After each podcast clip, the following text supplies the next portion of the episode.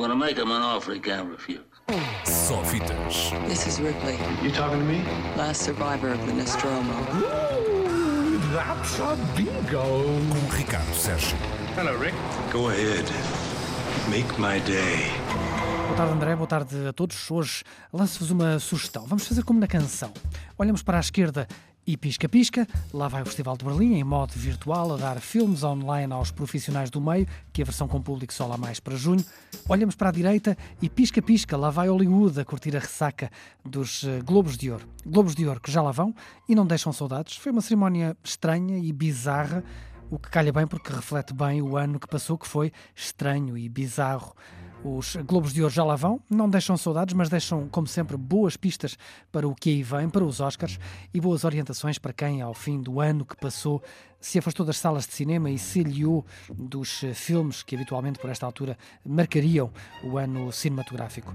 Dessas pistas e orientações, podia destacar aqui várias. A estranheza de ver um filme americano ganhar o Globo de melhor filme estrangeiro, na verdade chamam-lhe melhor filme em língua estrangeira, sendo um filme americano. Minari é em grande parte falado em coreano, mas não deixa de ser um filme estrangeiro a ganhar uma categoria que normalmente é para filmes não americanos. Podia ainda destacar a dupla vitória de Borat, o filme, e Borat, o ator, Sacha Baron Cohen. Podia também destacar a curiosidade de ver Trent Reznor e Atticus Ross, dos Nine Inch Nails, a ganhar um prémio pela banda sonora de um filme de animação da Pixar. Podia até destacar a quantidade de estrelas de cinema que estavam de pijama ou de roupa de andar por casa, ou até sob o efeito de qualquer coisa. Nada de estranho para os Globos de Ouro. Mas hoje o que quero destacar, ou melhor, quem quero destacar, é uma realizadora. A realizadora que é também a grande vencedora dos Globos de Ouro. Hoje quero falar-vos de Chloe Zhao.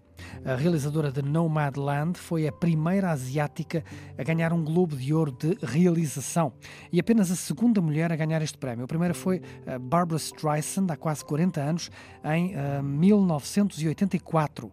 Contas feitas pela revista Variety ao terceiro filme, Chloe Zhao é já a realizadora mais premiada de sempre por um só filme numa só temporada de prémios.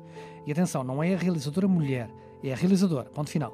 Desde que Nomadland venceu o prémio do Festival de Veneza, o grande prémio no Festival de Veneza do ano passado, a chinesa Chloe Zhao já recebeu, ela própria, 57 prémios. 35 como realizadora, 13 como argumentista, 9 pela montagem de Nomadland. E isto sem contar com outros prémios que o filme ganhou, entre eles uns 23 prémios de melhor filme, que Chloe Zhao também recebe como produtora, embora este não seja só para ela, já que Chloe Zhao faz parte de uma equipe de nove produtores, em que se inclui também a atriz Frances McDormand, a protagonista de Nomadland. Com este total, e ainda há quase dois meses dos Oscars, Chloe Zhao bate o recorde de prémios numa só temporada, um recorde que pertencia a Alexander Payne há 16 anos.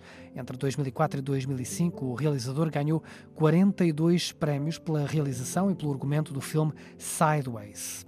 E esta contabilidade promete não ficar por aqui, que ainda faltam muitos prémios e os mais relevantes para a realizadora, produtora e argumentista, já que são as das, os prémios das associações de realizadores, produtores e argumentistas, já para não falar dos prémios da crítica, também muito promissores um, para Chloe Zhao.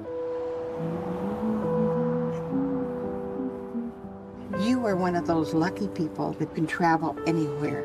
Yes, ma'am. And they sometimes call you nomads.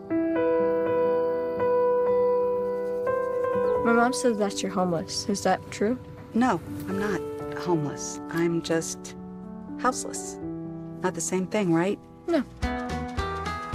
E se o nome Chloe Zhao ainda não vos diz muito, então é bom que o comecemos a decorar, porque vamos ouvir falar muito dela no futuro. Para já tem carta branca para dar corpo a Eternals, um dos títulos grandes da Marvel para o regresso às salas pós-pandemia, e depois de dirigir Frances McDormand em Nomadland, Zhao vai agora dirigir Angelina Jolie e Salma Hayek na saga destes super-heróis imortais que deverá, tudo indica, estrear lá para o final deste ano.